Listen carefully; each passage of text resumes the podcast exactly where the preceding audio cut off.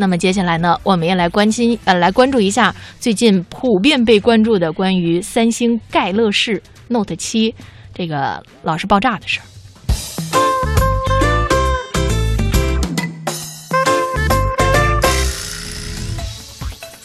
哎呀，最近好像对于三星的这个话题确实是比较多啊。嗯，这个前两天我们也说过这条消息，就是跟 Note 七相关的这条消息哈。嗯因为确实以一直以来它也有不断的发展和延续，以及新的情况。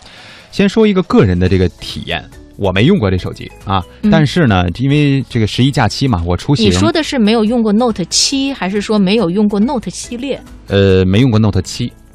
你敢用？啊，就没用过呀，没敢买呀，是吧？但是我这个假期出行的时候，因为是乘飞机出行嘛，在机场，无论是哪一个城市的机场啊，包括机上广播，都会跟大家说：各位旅客、各位乘客请注意，如果您使用的是三星 Note 七这款手机，那么请您务必在飞行过程当中，或者是登机之后，不要开启您的手机，不要给手机充电，请您下机之后。再使用，也请您不要托运这这部手机。对对对，看到了很多这样的这个告示，而且呢，自打三星 Note 七频频的出现事故之后啊，各种段子也就随之应运而生啊。比方说，有朋友说，自打我拥有了三星 Note 七啊，我就再也从来没自己吃过饭，都要靠他们喂，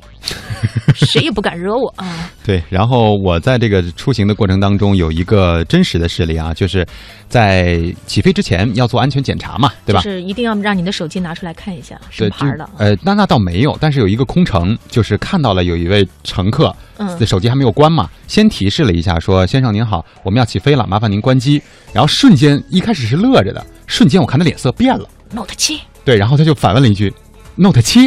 啊，全全飞机的人都 都惊着了，都很紧张。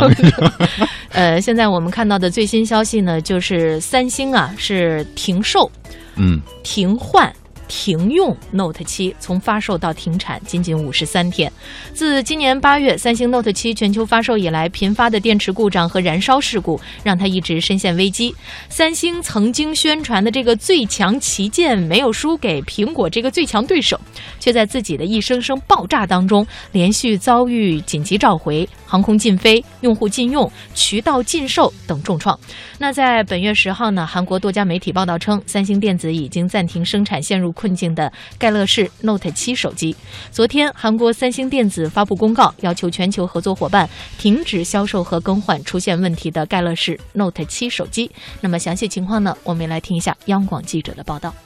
韩国三星电子宣布，该公司对更多已更换手机的着火案件进行深入调查后，要求全球合作伙伴停止销售和更换出问题的盖乐世 Note 7手机。三星在声明中要求所有已更换或未更换的 Note 7手机的用户关机并停止使用该手机。对于是否考虑永久停止 Note 7的销售，或者是否已经找到更换新机的起火原因，三星并未立即回应。手机停售停产导致三星电子股价下跌百分之五。Note 7手机于八月十九号在全球十个国家上市之后，接连传出手机失火爆炸的消息。三星在九月初宣布停售 Note 7手机，并在全球范围内召回二百五十万台 Note 7手机进行免费更换。然而，在九月底换机计划付诸实施后，多地依然传出更换后的 Note 7手机依然会失火爆炸。十月五号，美国一架客机在滑行时，一名乘客的 Note 7手机突然冒烟，导致全机乘客紧急疏散。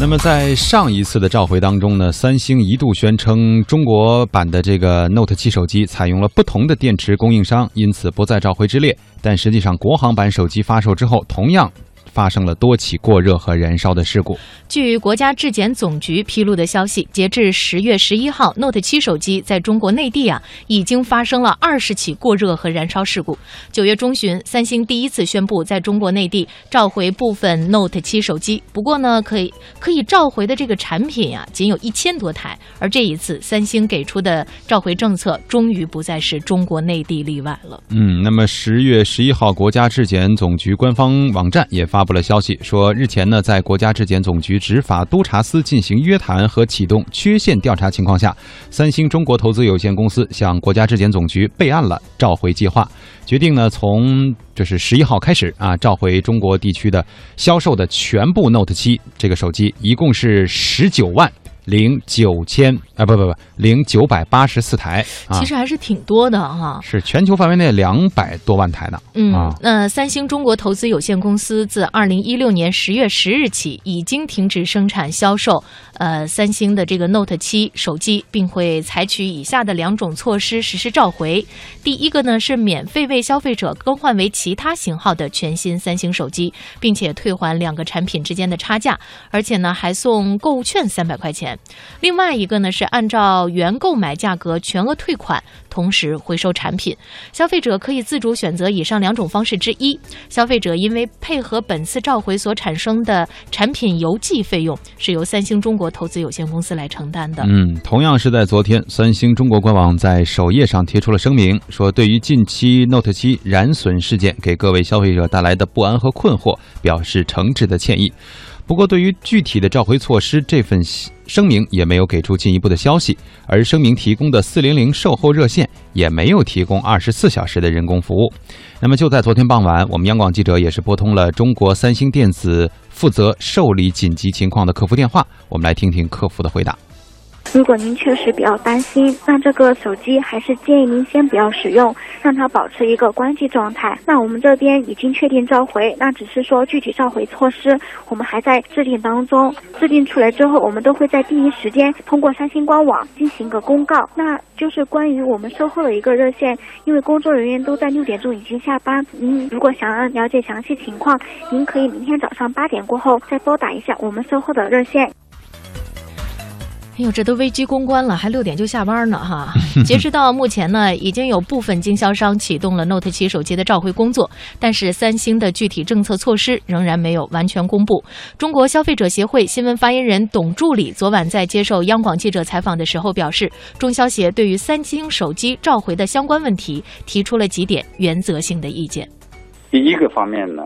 这个召回呢要做到充分的告知。也就是把召回的信息让每一个使用三星手机的消费者都知道。第二个方面呢，尽量的方便消费者，在这个召回方式方面啊，让消费者非常便捷的能够实现。第三个方面呢，召回行为的本身呢，要做到公平合理，呃，包括这个置换呀，包括这个补差价呀的计算呀等等。第四个方面呢，三星公司呢。在召回过程当中呢，要诚信的面对自身的产品质量问题，那么给消费者啊一个说法。那么下一步呢，我们中消协呢还将根据事件的进一步发展吧，有一些召回的具体问题，可能还会提出一些具体的要求或者说是建议。对于由于手机爆炸对消费者造成的人身或者财产的损害呢，这个消费者呀。这个有权提出要求和补偿，我们也正在收集这方面的信息，欢迎呢消费者呃遇到这方面的损害，有这方面的投诉呢，到我们这个消协组织来寻求帮助。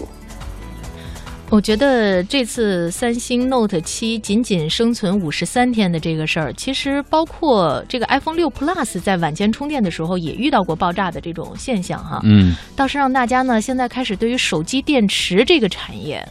或者说，对于整个产业链当中的某一环，应该产生更大的这种重视，要不然的话，整个一个机型可能也就在某一个环节出了问题的时候，就全体瘫痪了。